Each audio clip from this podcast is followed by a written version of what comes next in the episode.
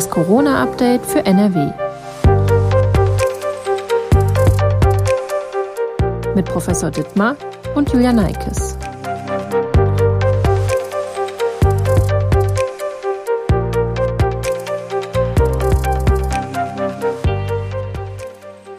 Herzlich willkommen zu einer weiteren Folge von Das Corona-Update für NRW. Heute ist Mittwoch, der 31. März. Ich bin Julia Neikes und arbeite in der Videoabteilung der Funke Mediengruppe in Essen. Professor Ulf Dittmar, Leiter der Virologie am Uniklinikum in Essen, ist mein Gesprächspartner und beantwortet aktuelle Fragen rund um die Corona-Pandemie. Hallo, Professor Dittmar. Ja, hallo. Bevor es losgeht, an dieser Stelle wieder der Hinweis auf unseren Corona-Newsletter, den die Redaktion täglich verschickt. Bei Interesse finden Sie den Link in der Folgenbeschreibung. Es gibt neue Entwicklungen beim Thema AstraZeneca. Es werden jetzt in Deutschland und entsprechend auch in NRW in der Regel nur noch Menschen über 60 Jahre mit diesem Impfstoff geimpft. Jüngere bekommen AstraZeneca nur noch im Einzelfall und nach Absprache mit dem Arzt. Das hat NRW-Gesundheitsminister Karl-Josef Laumann am Mittwoch bestätigt. Ich fasse noch mal ganz kurz zusammen. Erst Mitte März gab es einen Impfstopp, nachdem wenige Fälle von gefährlichen Hirnvenenthrombosen im zeitlichen Zusammenhang mit einer AstraZeneca-Impfung aufgetreten sind. Zum Zeitpunkt der Empfehlung, die Impfung zu stoppen, waren es sieben Fälle, drei Menschen sind gestorben.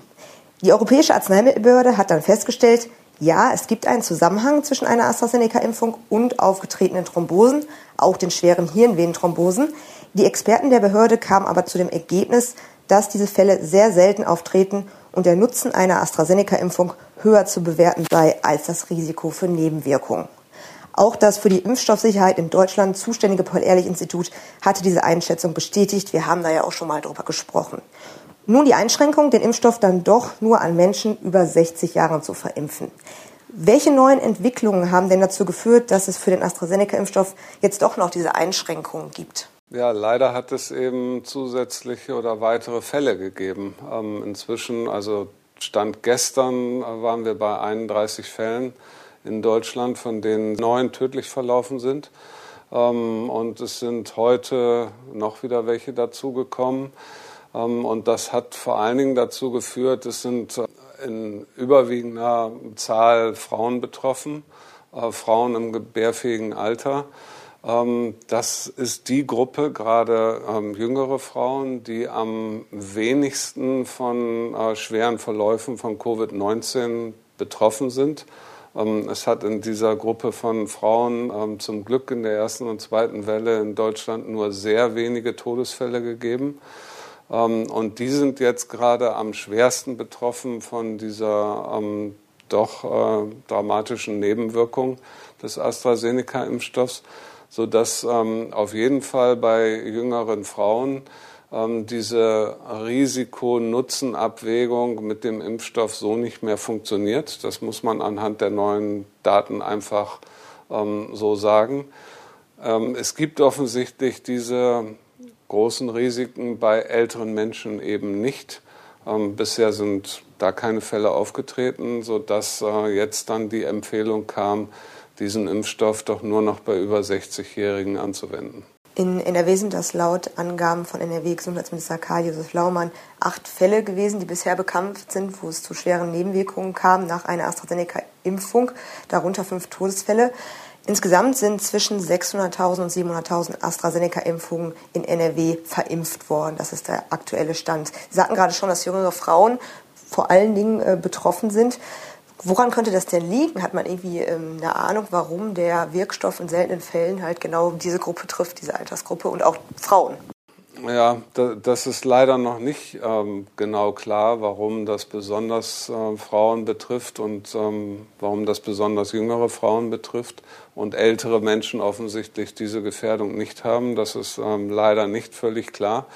Ähm, man kann vermuten, ähm, wir haben hier ein sehr seltenes Phänomen, ähm, weswegen auch relativ sicher ist, dass das irgendwie mit der Impfung assoziiert ist, weil das, was passiert in diesen Patienten, ist, dass die Antikörper bilden, Autoantikörper gegen ihre eigenen Blutplättchen, die zur Gerinnung letztendlich äh, da sind und äh, dafür gebraucht werden. Ähm, und diese Autoantikörperbildung, die ist sehr, sehr selten. Eigentlich sonst äh, tritt die so gut wie nie auf. Ähm, das ist eigentlich kein Grund für eine auch mal spontan auftretende Kopfvenenthrombose. Ähm, da gibt es hier also eine Besonderheit. Und ähm, vielleicht liegt es daran, wir wissen, dass äh, Frauen ein prinzipiell besseres Immunsystem haben als Männer ähm, jüngere Frauen das beste Immunsystem. Vielleicht liegt es gerade daran, dass ähm, diese Frauen dann diese Autoantikörper bilden, die dann die eigenen äh, Gerinnungsplättchen angreifen. Es ist ja auch so, dass ähm, auch Männer, auch wenn es selten Männer waren bei diesen schweren Fällen, aber auch Männer ähm, schwere Nebenwirkungen hatten. Ähm, geht man jetzt davon aus, dass es wirklich ein explizit ein Problem ist bei Frauen oder wenn es leider vielleicht auch noch mehr Fälle geben würde, würden dann auch junge Männer vielleicht betroffen sein.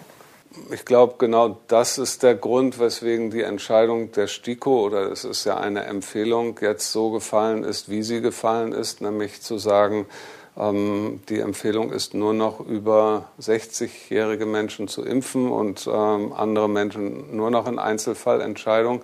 Ähm, von den Daten, die jetzt vorliegen, hätte man vielleicht ähm, ableiten können, Männer weiter zu impfen, jedes, jeden Alters. Ähm, aber ich denke, das ist jetzt an dieser Stelle auch eine Vorsichtsmaßnahme der STIKO, um äh, nicht jetzt wieder eventuell in mehreren Wochen ähm, ein Problem bei den jüngeren Männern diskutieren zu müssen, ähm, sondern sich jetzt sehr sicher zu sein, dass äh, über 60 Jahre alte Personen, wir haben dort bisher keinen einzigen Fall gesehen, eben nicht betroffen sind. Sie sagten ja gerade schon, ähm, dass es bis jetzt keine Daten dazu gibt, dass eventuell auch ältere Menschen gefährdet sein könnten. Jetzt hätte ich jetzt, wenn ich jetzt über 60 wäre, dann doch ein mulmiges Gefühl, vielleicht mich impfen zu lassen. Woher weiß man denn, dass es da vermutlich keine Nebenwirkungen gibt, keine starken Nebenwirkungen? Ja, wir sehen das eben vor allen Dingen aus England. Ähm, warum hat England jetzt andere Zahlen? Und ähm, es wurde ja mehrfach auch schon gesagt, dass die englischen Wissenschaftler und Politiker gar nicht verstehen, was in Deutschland hier passiert. Ähm, Fakt ist aber, dass in England die Strategie eine völlig andere war. Der AstraZeneca-Impfstoff war der erste, der zugelassen worden ist dort in England. Ähm, und auch die Engländer haben priorisiert begonnen zu impfen. Das bedeutet, in England sind hauptsächlich die älteren Menschen mit AstraZeneca geimpft worden. Ähm, auch in diesen Priorisierungen über 80-Jährige, über 70-Jährige. Das heißt, äh, von den vielen Millionen Menschen, die in England schon geimpft worden sind, ist ein äh, übergroßer Teil davon ähm, sind ältere Menschen oder sehr alte Menschen. Ähm, und tatsächlich sind bei Millionen von Impfungen, also ähm, 10 Millionen von Impfungen, inzwischen sind, äh, ist man in England bei fast 20 Millionen Impfungen, ähm, sind solche Fälle so gut wie gar nicht aufgetreten. Ähm, die, die aufgetreten sind, sind genau in dem Bereich äh, von den normal auftretenden Kopfvenenthrombosen, auch jede ohne jegliche Impfung und äh, in der Regel auch nicht assoziiert mit diesen Autoantikörpern. Das ist wirklich das Besondere, was man in jüngeren Menschen sieht und ähm, was offensichtlich irgendwie von dem Impfstoff ausgelöst wird. Was eben der große Unterschied ist ähm, bei den Älteren, ähm, erstmal haben wir so gut wie keine von diesen ähm, Zwischenfällen, Nebenwirkungen gehabt äh, bei Älteren, in Deutschland gar keinen bei über 60-Jährigen. Ähm, und das Risiko von älteren Menschen, schwer an Covid-19 zu erkranken, ist natürlich auch noch mal viel höher, viel höher als das von jungen Frauen ist. Und deswegen ähm, ist auch die äh, Nutzen-Risiken-Analyse bei älteren Menschen eine völlig andere. Ähm, hier muss man dringend zur Impfung empfehlen, weil Covid-19 eine sehr große Gefährdung darstellt. Die äh, Thrombosefälle sind eigentlich alle nach der ersten AstraZeneca-Impfung aufgetreten. Also zumindest wurde keiner berichtet, der nach der zweiten aufgetreten ist. Ähm, was heißt das denn jetzt genau für jemanden, der die erste Impfung schon bekommen hat, ohne Komplikation zu haben? Können schwere Nebenwirkungen auch bei der zweiten Impfung auftreten? Ja, ganz klar muss man sagen, dass wir das nicht wissen. Ähm, also in Deutschland haben eigentlich noch keine Zweitimpfungen mit AstraZeneca stattgefunden. Ähm, in England auch sehr wenige, weil ähm, England ja die Strategie verfolgt hat, möglichst viele Erstimpfungen zu machen und die Zweitimpfungen so weit wie möglich nach hinten zu schieben. Ähm, das heißt, es gibt sehr wenig Zweitgeimpfte auf der Welt mit AstraZeneca, sodass wir diese Frage nicht beantworten können, wie gefährlich äh, ist eventuell die Zweitimpfung. Ähm, tatsächlich ist es so, dass es äh, in England eine Studie gibt, da wird mit AstraZeneca erst geimpft und mit BioNTech, also einem RNA-Impfstoff, zweitgeimpft. Auf diese Studienergebnisse warten wir, wartet auch die STIKO. Ähm, weil die STIKO möchte diese Studienergebnisse damit einbeziehen, was die Empfehlung für diese Menschen, die jetzt erst geimpft sind mit AstraZeneca, eigentlich ist. Und die Empfehlung könnte sein, dann letztendlich sich äh, mit BioNTech zweitimpfen zu lassen und äh, vor allen Dingen für jüngere Menschen und sich nicht mit AstraZeneca zweitimpfen zu lassen, weil wir das Risiko nicht kennen. Wir haben zu dem äh, Thema auch eine Mail bekommen, also eigentlich genau das, was Sie jetzt auch gerade gesagt haben. Ähm, da fragt eine unserer Hörerinnen, die hat die AstraZeneca-Impfung bekommen, bevor die Fälle aufgetreten sind. Die Thrombosefälle neigt aber zu Thrombosen anscheinend und äh, fragt jetzt, ob man die zweite Impfung dann überhaupt mit AstraZeneca durchführen lassen sollte oder ob es Alternativen gibt. Aber im Endeffekt ist ja das, was Sie gerade sagten, da muss man jetzt noch abwarten. Genau, wir müssen die Studienergebnisse abwarten. Ähm, es kann Alternativen geben, hoffentlich. Ähm, deswegen kann die STIKO das jetzt auch nicht morgen oder übermorgen empfehlen, weil es wurde angekündigt, dass diese Studienergebnisse aus England so circa ähm, Mitte April vorliegen. Ähm, das sollte noch reichen, um das dann rechtzeitig, weil in Deutschland AstraZeneca erst später verimpft worden ist, wenn man die zwölf Wochen annimmt nach Erstimpfung, ähm, um dann für diese Menschen entscheiden zu können, wie man weiter vorgeht. Grundsätzlich ist ja in den letzten Tagen seit Veröffentlichung der letzten Podcast-Folge einiges passiert, nicht nur in Bezug auf AstraZeneca. Unter anderem hat NRW-Ministerpräsident Armin Laschet bekannt gegeben, dass die Corona-Notbremse, wir sprachen, wie gesagt, schon mal in der letzten Folge davon, in NRW doch nicht eins zu eins umgesetzt werden soll. Das heißt, Städte oder Kreise, die eine stabile 7-Tage-Inzidenz von über 100 haben, müssen Öffnungsschritte doch nicht zwangsläufig zurücknehmen, sondern können im Rahmen einer Teststrategie zum Beispiel den Einzelhandel weiter geöffnet lassen. Heißt dann zum Beispiel, mit Termin und einem negativen Testergebnis kann man shoppen gehen. Ist dieses Konzept aktuell, zumindest rein aus infektiologischer Sicht, verantwortbar oder halten Sie angesichts der steigenden Zahlen vielleicht sogar einen erneuten harten Lockdown für notwendig? Ich teile diese Antwort jetzt mal in zwei verschiedene Abschnitte ähm, ein, ähm, vor allen Dingen was das anbetrifft, was man letztendlich ähm, tun muss, um shoppen zu gehen mit einem Termin.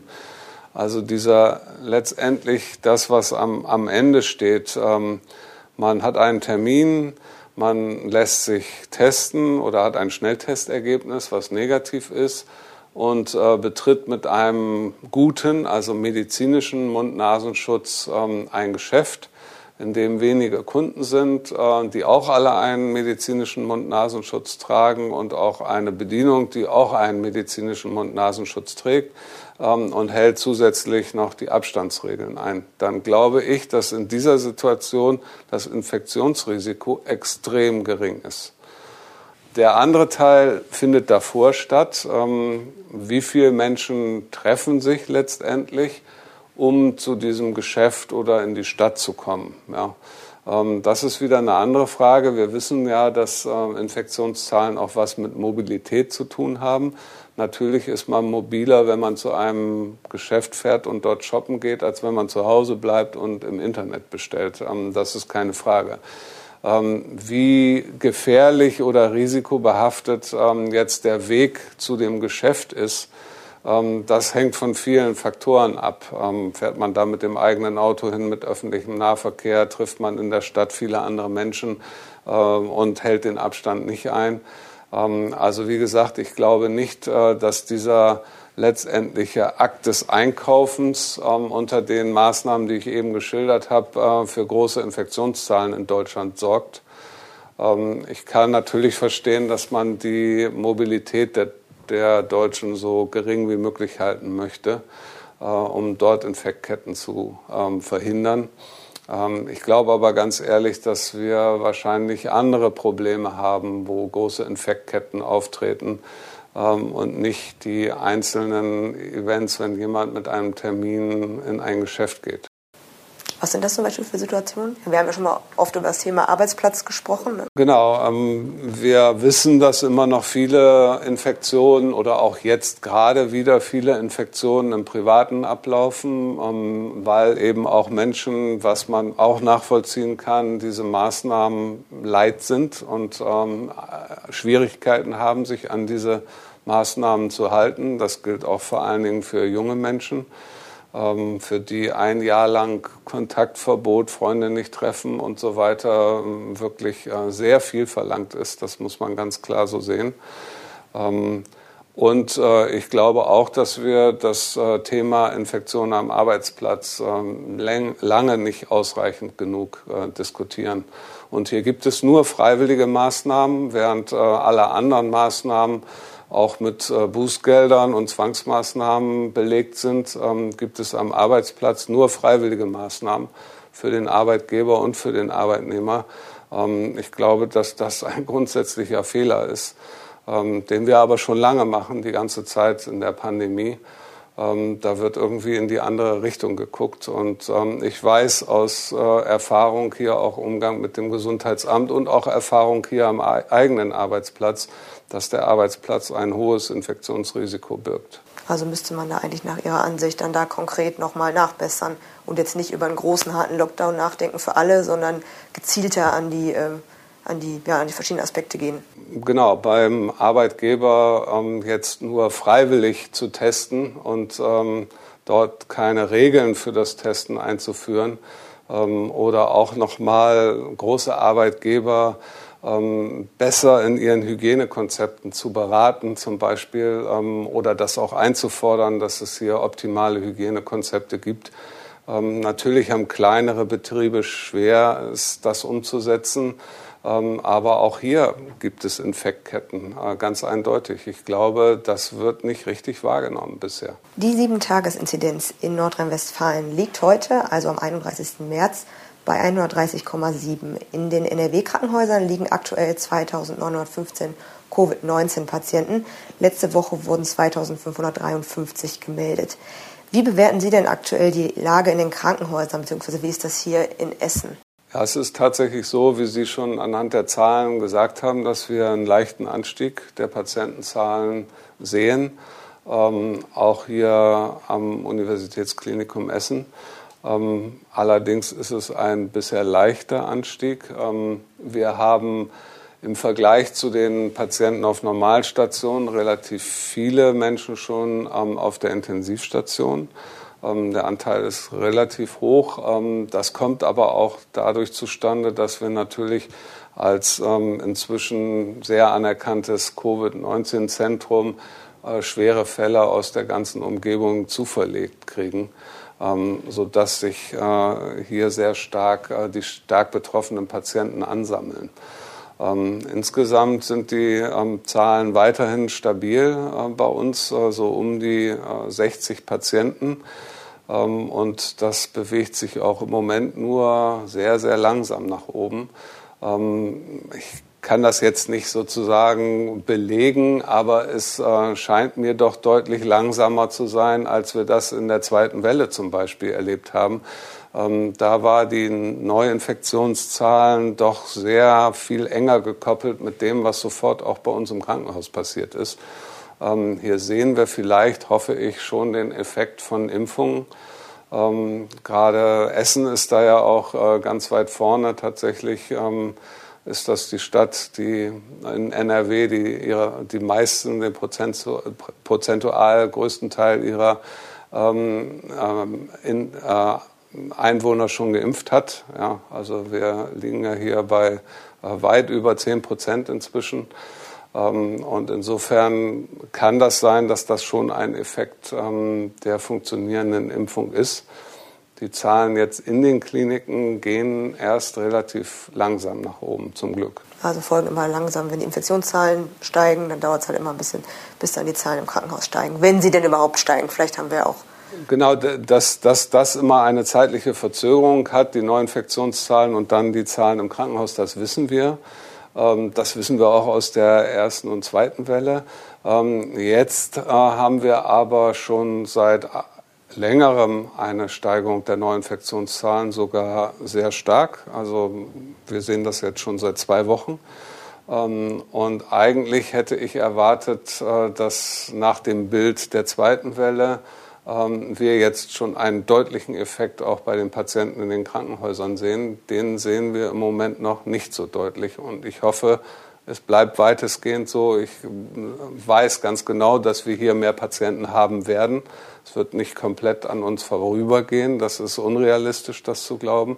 Ähm, aber es könnte sein, dass es nicht in dem Ausmaß äh, auf uns zukommt, wie wir das in der zweiten Welle gehabt haben. Wer kommt denn aktuell mit einer Covid-19-Erkrankung hier ins Krankenhaus? Also welche Altersgruppe? Oder sind das, ähm, anders gefragt, sind das auch Menschen, die man zur Risikogruppe ähm, zählen würde? Oder? Ja, es ist natürlich so, dass grundsätzlich Menschen, die hierher kommen und schwer erkrankt sind, also sich selber in der Notaufnahme vorstellen oder schon mit dem Krankenwagen hierher gebracht werden, ähm, gehören in der Regel zu der Risikogruppe, ähm, weil jüngere Menschen ähm, nicht sofort so schwer erkranken. Ähm, sicherlich gibt es auch da ja, dieses Long-Covid und so, aber das sind ja keine akuten Fälle, die ins Krankenhaus gebracht werden, in der Regel. Ähm, also es sind schon Menschen aus der Risikogruppe. Ähm, es sind ähm, eigentlich kaum noch über 80-Jährige. Allerdings war das auch da schon in der zweiten Welle so, dass äh, viele über 80-Jährige nicht ins Krankenhaus gekommen sind. Selbst die, die verstorben sind, die hatten eine Patientenverfügung, die sind nicht mehr beatmet worden, die waren vielleicht noch auf Normalstation, aber nicht auf der Intensivstation. Ja. Äh, sodass ich glaube, es ist wichtig, möglichst schnell auch die über 70 und über 60-Jährigen möglichst zu impfen, ähm, so wie wir genug Impfstoff haben, weil das waren tatsächlich die Patienten, die auch häufig auf der Intensivstation waren. Ähm, und dann eben aus jüngeren Altersgruppen Menschen mit, einer, mit einem typischen Risikofaktor. Und äh, tatsächlich ist, äh, stellt sich immer mehr auch weltweit als größter Risikofaktor ähm, schweres Übergewicht dar. Gibt es dazu neue Erkenntnisse? Oder? Ja, es sind jetzt keine völlig neuen Erkenntnisse, aber gerade in den jüngeren Altersgruppen versterben fast nur Menschen, die ein sehr starkes Übergewicht haben. Das ist ähm, leider eine sehr äh, schlechte Prognose. Ähm, weil da viele Faktoren zusammenkommen, die letztendlich äh, dann dazu führen, dass man sehr schwere Covid-19-Verläufe haben kann und auch schlecht therapiert werden kann. Ähm, also da kommt leider für diese Patienten einiges zusammen. Ich weiß, wir haben in der Vergangenheit auch schon mal über das Thema gesprochen, über die möglichen Gründe, warum äh, Menschen mit Übergewicht anfälliger sind. Aber können Sie vielleicht noch mal ganz kurz einmal erläutern, ähm, ja, warum das tatsächlich so ist, dass sie anfälliger sind und nicht so gut therapierbar. Ja, ein Faktor ist, dass sie eben ein äh, geschwächtes Immunsystem haben, ähm, ein besonders ähm, verändertes Immunsystem, weil diese Fettzellen, ähm, die eben viel zu viele sind an der Stelle, ähm, das Immunsystem verschieben in eine Richtung, die eher sozusagen eine Reduktion der Immunantwort äh, beinhaltet. Ähm, offensichtlich ist dieses Muster des, der Immunantwort, was bei diesen Patienten vorliegt, besonders ähm, schlecht für, um, um schwere Verläufe letztendlich zuzulassen, das Virus nicht richtig abwehren zu können, erst, äh, sodass es zu einer starken Virusvermehrung kommt, dann aber doch kann dieses Immunsystem zu spät angeschaltet werden und richtet sich dann gegen eigenes Gewebe ähm, an der Stelle. Das äh, ist besonders ungünstig in dieser Konstellation und offensichtlich ähm, gibt es eben auch Probleme in der Therapie, zum Beispiel auch die Beatmung äh, von extrem übergewichtigen Menschen ist sehr schwierig ähm, und funktioniert oft nicht besonders gut und verursacht ähm, offensichtlich besonders stark auch mechanische Schäden der Lunge, ähm, sodass diese Personengruppe besonders gefährdet ist. Kommen wir noch einmal zu dem Thema Antigen-Tests. Seit einigen Wochen können wir uns selbst auf SARS-CoV-2 testen oder aber in ein Testzentrum gehen und uns dort testen lassen. In beiden Fällen wird der Antigen-Test verwendet, kommt da zum Einsatz. Wenn ich jetzt ähm, Kontakt zu einer mit dem Coronavirus infizierten Person hatte und ich mache danach einen Antigen-Test, sei es einen Test, den man selbst macht oder in einem Testzentrum, der dann negativ ausfällt. Ähm, kann ich mir dann tatsächlich sicher sein, dass ich nicht infiziert bin oder dass ich mich nicht angesteckt habe? Ja gut, das hängt erstmal von der Zeit ab, wann Sie ähm, die Person getroffen haben. Ähm, wenn das am gleichen Tag ist, dann besagt dieser Test gar nichts. Der wird niemals positiv sein, auch wenn Sie sich angesteckt haben. Ähm, wenn Sie einen Test einige Tage später machen, dann ist er schon deutlich verlässlicher. Dieses Virus hat ja eine Inkubationszeit, nennen wir das, von Infektion bis zum Ausbruch äh, von irgendwelchen Symptomen ähm, von drei bis neun Tagen in der Regel. Ähm, das heißt, wenn Sie in dieser Zeitspanne sind und sich negativ testen, dann ist der Test schon aussagekräftiger. Ähm, aber diese Tests sind natürlich nicht hundertprozentig genau, diese Antigen-Tests. Wir hatten das hier auch schon besprochen. Die Sensitivität liegt wahrscheinlich bei ungefähr 70 Prozent der verschiedenen Tests. Das heißt, 10 von, 7 von 10 Infizierten findet dieser Test in der Regel. Ähm, drei findet dieser Test nicht. Ähm, wir gehen so ein bisschen davon aus, dass diese drei auch dann so wenig Virus haben und produzieren, dass sie wahrscheinlich auch für ihre Umgebung wenig infektiös sind. Aber wir sprechen hier immer von Wahrscheinlichkeiten. Ja. Daraus kann man nicht ableiten, dass man mit einem negativen Testergebnis nicht infektiös sein kann. Diese hundertprozentige Sicherheit gibt es äh, da an der Stelle nicht. Das heißt, in solch einem Fall sollte man vielleicht besser dann in Selbstquarantäne gehen oder versuchen, einen PCR-Test durchführen zu lassen? Gut, wenn Sie Kontaktperson ersten Grades von einem bekannt Infizierten sind, dann sollte eigentlich auch das Gesundheitsamt sich bei Ihnen melden und die Quarantäne anordnen. Ähm, wenn das nicht der Fall sein sollte, aus irgendwelchen Gründen, würde ich tatsächlich zu einer Selbstquarantäne äh, raten und ähm, die auch möglichst einzuhalten, weil man kann an der Stelle sich nicht 100% sicher sein, dass man nicht dann infiziert ist und auch andere infizieren kann. Es gibt auch Spucktests, mit denen man sich auf das Coronavirus testen lassen kann, beziehungsweise selber testen kann. Sind solche Spucktests ähnlich gut wie ein Antigentest mit Nasenabstrich oder muss man dabei noch weitere Aspekte beachten? Ja, tatsächlich haben wir das hier jetzt bei uns nicht äh, nebeneinander verglichen. Ähm, ich kenne auch keine Studie, die exakt diese Spucktests jetzt mit den Tests mit Nasenabstrich vergleicht. Ähm, aber ich würde denken, dass diese Tests eigentlich nicht so gut sein können, ähm, wie zumindest dieser Nasenabstrich. Im, ähm, gut, der tiefe Nasenrachenabstrich ist auf jeden Fall besser, da gibt es, glaube ich, jetzt keine Zweifel. Aber es geht jetzt um den Selbsttest mit einem vorderen Nasenabstrich. Tatsächlich ist es so, dass viel Virus von den Becherzellen äh, produziert wird und die Becherzellen sind ähm, fast ausschließlich bei uns in der Nase. Ähm, und die sind äh, nicht im Mund. Und äh, insofern ähm, muss ich davon ausgehen, dass dieser Spucktest nicht so gut ist wie ein Selbsttest mit dem Abstrich vorne in der Nase. Also ich würde ähm, für bestimmte Bereiche ganz klar diesen Abstrich vorne in der Nase als Selbsttest empfehlen. Im RKI-Situationsbericht vom 30. März wird darauf verwiesen, dass die Covid-19-Fallzahlen in allen Altersgruppen ansteigen, besonders stark jedoch bei Kindern und Jugendlichen. In Schulen und Kitas kommt es auch vermehrt zu Ausbrüchen.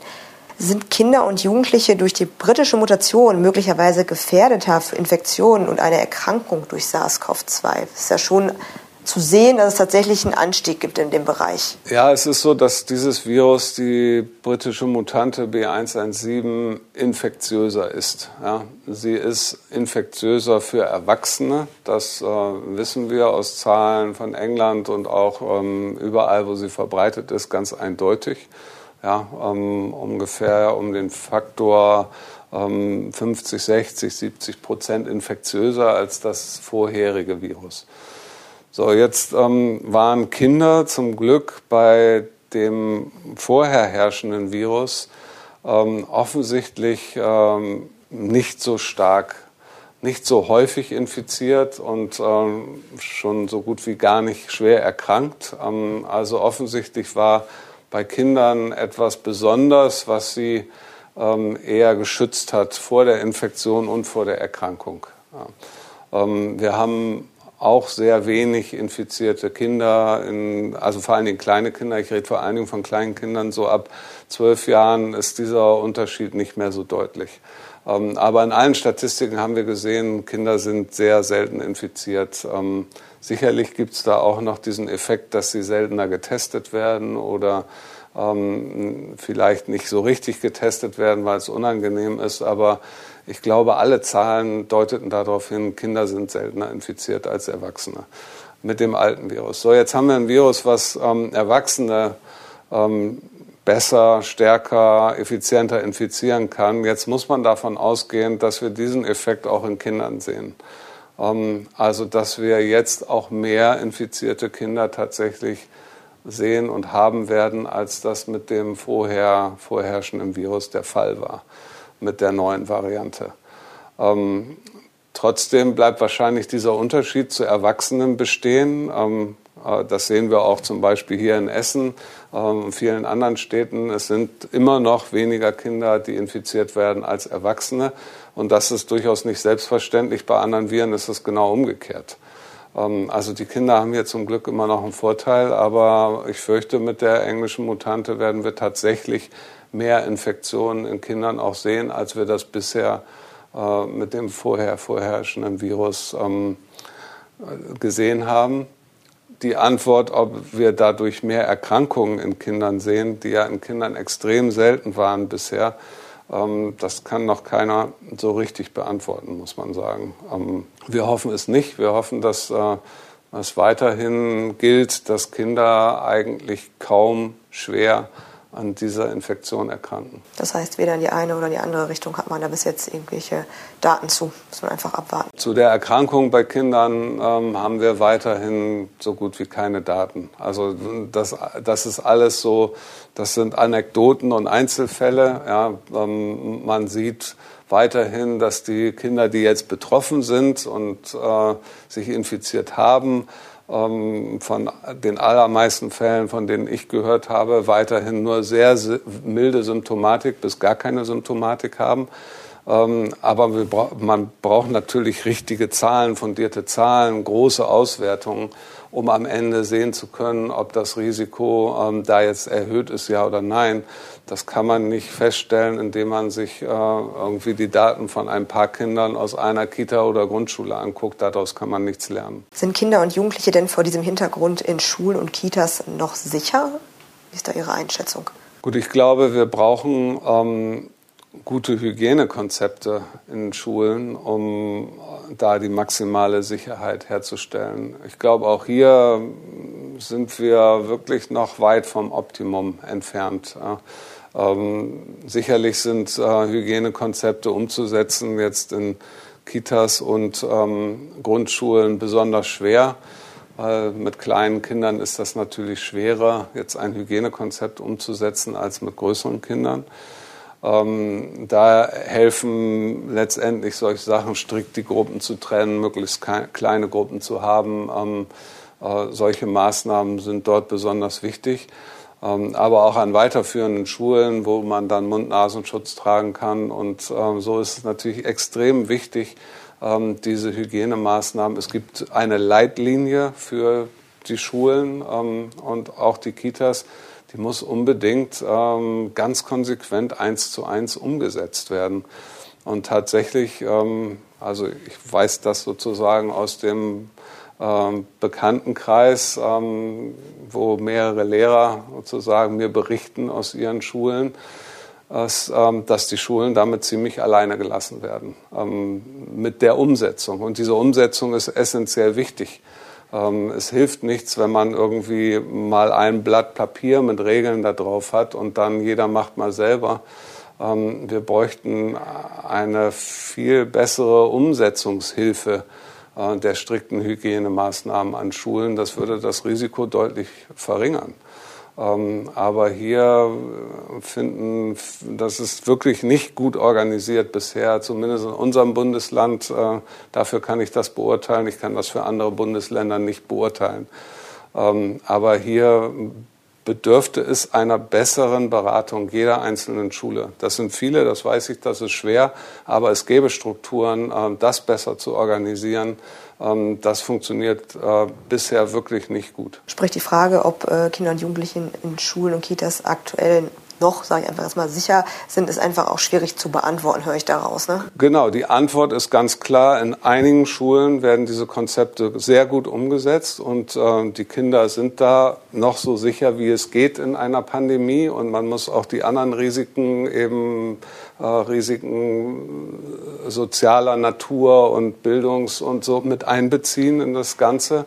Ähm, aber in einigen Schulen und Kitas ist das nicht gut umgesetzt und das Risiko einer Infektion in diesen Schulen und Kitas ist viel zu hoch und könnte mit äh, vernünftigen Konzepten reduziert werden. Glauben Sie, dass äh, Schulen und Kitas auch am Infektionsgeschehen teilnehmen oder da eine, eine ja, treibende Rolle einnehmen werden? Bisher war das äh, nicht so. Das hat auch das RKI ja nochmal nach Auswertung von vielen Infektketten in Schulen oder Einzelfällen. Es gab ja gar keine äh, sehr großen Infektketten, jedenfalls nicht in Grundschulen und Kitas. Ähm, hat das nochmal klar festgestellt, dass Kinder nicht der Haupt, wie, so, wie das so schön gesagt wird, Treiber dieser Pandemie sind. Ähm, jetzt mit der neuen Mutante wissen wir das nicht. Ähm, aber ich hatte eben schon gesagt, wir sehen jetzt wieder, dass mehr Erwachsene infiziert sind als Kinder, auch mit der englischen Mutante, wenn man sich Zahlen von Ruhrgebietsstädten zumindest anguckt, deutlich mehr Erwachsene. Ähm, also ich glaube auch jetzt wieder, dass das Problem der starken Virusverbreitung tatsächlich woanders liegt ähm, und nicht unter den Kindern. In den letzten Tagen gab es Berichte darüber, dass eine französische Coronavirus-Mutante aufgetreten ist, also eine SARS-CoV-2-Variante, die man zuerst in Frankreich entdeckt hat. Was wissen wir denn über diese Virusvariante aus Frankreich und was wissen wir vielleicht auch nicht? Das ist ja durchaus immer so, wenn über Mutanten berichtet wird, dann herrscht ja durchaus schnell die Sorge, dass es wieder, ähnlich wie bei der britischen Mutante, ein weiteres Problem für uns wird. Ja, es äh, gab einen Aspekt, der vor allen Dingen bei dieser Mutante diskutiert worden ist, und das war der Aspekt, dass in dieser Region in Frankreich ähm, Menschen, die typische ähm, Covid-19-Symptome hatten, ähm, am Ende nicht positiv getestet wurden in der PCR und äh, man am Ende keinen Virusnachweis hatte, so dass man zwei verschiedene Sachen diskutiert hat.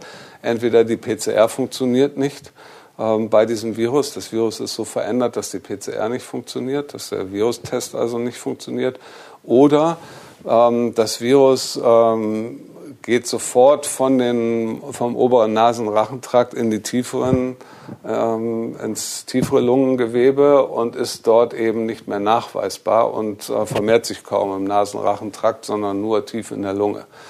Ähm, das waren so die zwei Sachen, die diskutiert worden sind. Ähm, dazu muss man wissen, dass ähm, ist diese, diesen Effekt, das kann nicht mehr von der PCR gefunden werden, so nicht gibt. Ähm, weil es inzwischen hunderte von PCR-Tests auf dem Markt gibt, die alle verschiedene Regionen letztendlich des Virus nachweisen, so dass es ähm, nicht sein kann, dass ein Virus sich verändert und dann funktionieren alle PCR-Tests nicht mehr, ähm, weil sie alle anders funktionieren. Und äh, wir wissen jetzt nicht, welche da in Frankreich exakt angewendet worden sind. Ähm, und äh, diese PCR-Tests weisen auch ein einzelner Test immer gleich mehrere Strukturen des Virus nach oder genetische Strukturen des Virus, ähm, sodass sich diese Wahrscheinlichkeit, die PCR-Tests funktionieren, jetzt nicht mehr für relativ unwahrscheinlich halte. Ähm, es könnte sein, dass bei diesen Personen, die da getestet worden sind, das Virus eben weiter unten im, im Lungentrakt saß das ist jetzt aber auch nichts Ungewöhnliches. Das kennen wir schon die ganze Zeit in der Pandemie. Eine Zeit lang vermehrt sich das Virus im oberen Nasenrachentrakt und dann bei einigen Menschen, die dann schwerer erkranken, äh, geht es dann runter in die Lunge. Ähm, und äh, dann ist es oben im Nasenrachentrakt schwer oder gar nicht mehr nachzuweisen. Und dann braucht man Material aus der Lunge, um das Virus nachzuweisen. Ähm, inwieweit das jetzt da in Frankreich äh, gut gemacht worden ist, kann ich nicht beurteilen. Das ist jetzt aber ein Phänomen, was wir schon die ganze Zeit sehen. in dieser Pandemie, dass das Virus das macht bei einigen Patienten. Ähm, könnte sein, dass das jetzt ein Virus ist, was das öfter macht. Ähm, das hat einen Nachteil und einen Vorteil. Der Nachteil ist sicherlich, wenn das Virus sehr schnell runtergeht in die Lunge, erkranken die Menschen meistens schwerer. Das ist ein eindeutiger Nachteil. Von da aus kommt das Virus aber kaum wieder hoch und kann andere infizieren. Das heißt, dieses Virus müsste einen klaren Nachteil in der Ausbreitung haben ähm, und dürfte sich eigentlich gegen so eine Mutante wie 117, die englische, die sich sehr stark verbreiten kann, niemals durchsetzen können. Weil der Sinn für so ein Virus ist ja auch, dass es sich immer weiter verbreiten kann. Es will ja eigentlich gar nicht den Wirt schädigen. Genau, für das Virus ist es nachteilig, tief in der Lunge zu sitzen und da eine schwere Erkrankung zu verursachen. Das Virus hat kein Interesse, in Anführungsstrichen. Ist natürlich alles nicht gewollt, sondern eine Evolution, äh, den Wirt zu töten, sondern es möchte eigentlich äh, lieber weiter oben im Nasenrachentrakt sitzen. Da kann es sich ausbreiten und da hat es einen evolutionären Vorteil. Das heißt, ich höre raus, dass die Berichte aus Frankreich Sie erstmal jetzt nicht ähm, ja, keine Sorgen fallen auf Ihre. Nein, die beunruhigen mich nicht. Das ist gut. Neben den Berichten über die Impfstoffforschung kam in den sozialen Medien unter anderem auch mal die Frage auf, wie es denn bei den Covid-19-Medikamenten aussieht, also wie da der Forschungsstand ist. Deswegen gebe ich die Frage quasi auch mal direkt weiter. Ähm, welche Medikamente gegen Covid-19 haben sich denn bewährt, auch im Hinblick auf die hier hauptsächlich vorkommenden Mutanten? Und wie läuft das der Medikamentenforschung? Wie ist da der Stand? Ja, tatsächlich ist da ähm, noch viel zu tun, muss man ganz klar sagen. Wir haben immer noch nicht äh, das optimale Medikament für die Behandlung von Covid-19-Patienten. Es werden viele Behandlungsmethoden eingesetzt, die eher die Symptome der Erkrankung ähm, versuchen zu mildern. Also zum Beispiel die, die ähm, Gerinnungsstörung zu beheben oder diese überschießende Immunantwort, die man später in der Infektion hat und die Lungengewebe schädigen kann. Äh, so, sowas äh, zu adressieren, um, um das nicht zuzulassen. Ähm, das hilft auch sehr gut die wirklich antiviralen Medikamente, sie wirken also direkt gegen das Virus, ähm, ist das Remdesivir, was wir schon länger kennen, ähm, und sind Antikörper ähm, gegen das Virus, mit denen zum Beispiel Donald Trump äh, therapiert worden ist. Ähm, die sind auch in Deutschland ähm, schon eine Zeit lang im Einsatz, sind von der Bundesregierung gekauft worden, werden in großen Zentren wie hier in Essen an den Unikliniken eingesetzt.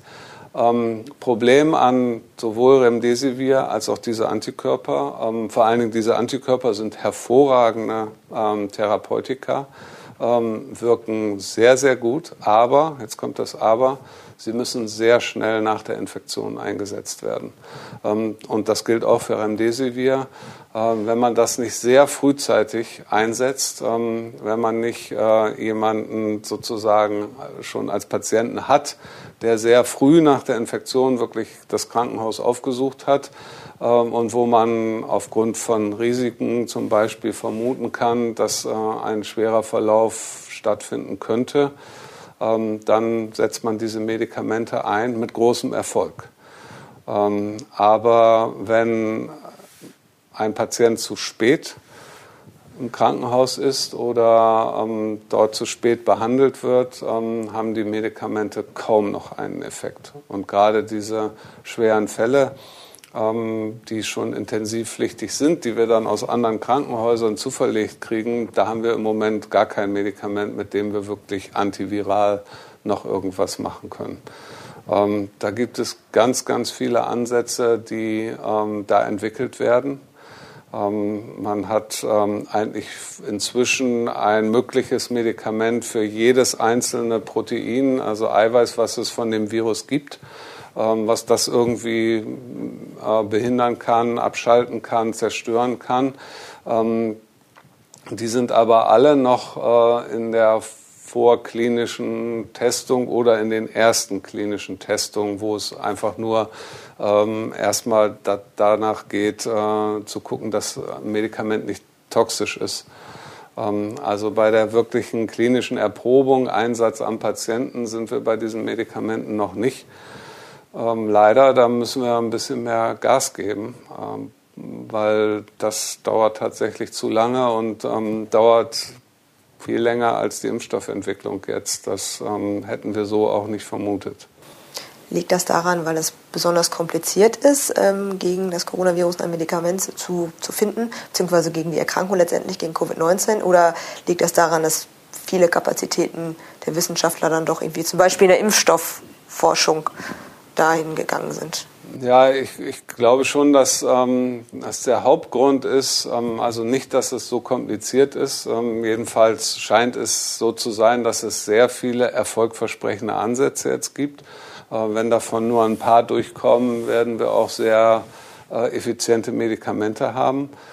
Ähm, ich glaube, es gab äh, zu Anfang nicht so eine Philosophie, wie die zum Beispiel von BioNTech, dass ähm, eine Firma sich gesagt hat, wir entwickeln jetzt einen Impfstoff und zwar mit Lichtgeschwindigkeit. Das war ja das Motto von BioNTech. Ähm, und dann haben die alle Hürden genommen, um das äh, sozusagen wirklich hinzukriegen. Ähm, und so eine konzertierte Aktion von einer Firma oder von Wissenschaftlern mit einer Firma und so, die gab es bei der Medikamentenentwicklung leider nicht. Ähm, da sind sehr viele Ansätze verfolgt worden, in sehr vielen verschiedenen Laboren, ähm, mit sehr viel Schwierigkeiten, mit auch sehr viel Erfolgen. Aber es ist nicht so strategisch eingefädelt worden, wie wir das bei den Impfstoffen gesehen haben, zumindest bei drei Firmen ähm, ja, sogar noch mehr Firmen, vier, fünf Firmen, die das so strategisch durchgezogen haben.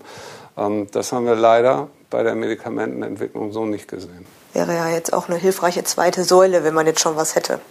Das wäre eine hilfreiche zweite Säule und daraus müssen wir unbedingt lernen, ähm, dass wir solche Programme, wie sie jetzt sehr erfolgreich für die Impfstoffe gewesen sind, ähm, wenn wir solche Problematiken nochmal mit äh, Infektionserregern haben, auch für Medikamente aufsetzen. Ja. Daraus können wir schon lernen, zum Beispiel für die Behandlung von multiresistenten Erregern.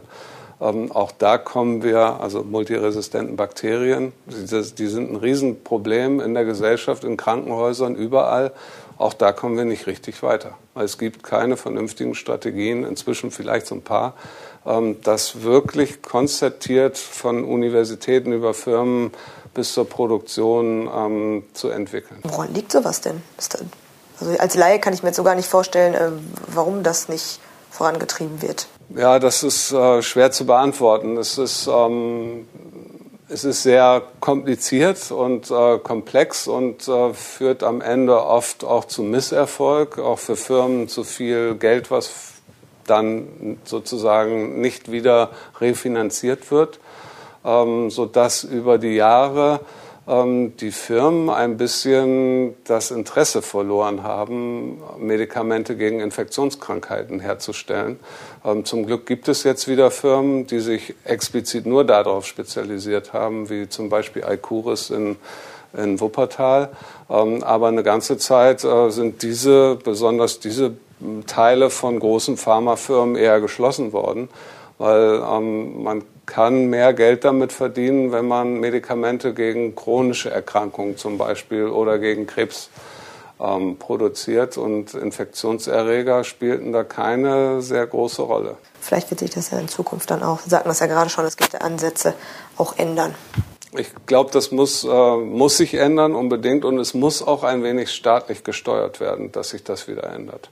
Dann beende ich an dieser Stelle mal unser Gespräch. Vielen Dank, dass Sie sich wieder die Zeit genommen haben und uns die ganzen Informationen geliefert haben. Ja, sehr gerne und frohe Ostern. Genau, frohe Ostern. Das Osterwochenende steht vor der Tür. Wir sind dann auch nächsten Freitag, also nicht Karfreitag, dann nach dem Freitag, wieder mit Informationen rund um die Corona-Pandemie für Sie da. Und wenn Sie Fragen haben, dann schicken Sie uns doch einfach eine Mail an coronafragen.funkemedien.de.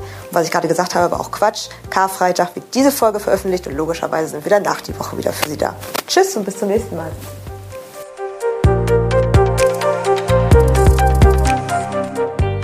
Podcast der WAZ, WP, NRZ und WR.